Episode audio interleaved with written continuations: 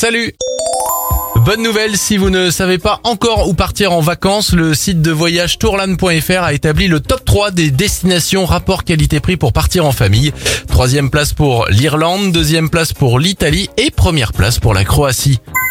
Direction les États-Unis et ce joli geste dans le cadre du projet Clean Up the Lake. Des plongeurs ont nettoyé pendant un an le lac Tahoe en retirant plus de 12 tonnes de déchets. Bravo. Enfin, pour la première fois dans l'histoire, six femmes vont arbitrer pendant la Coupe du Monde de football 2022, dont la française Stéphanie Frappard.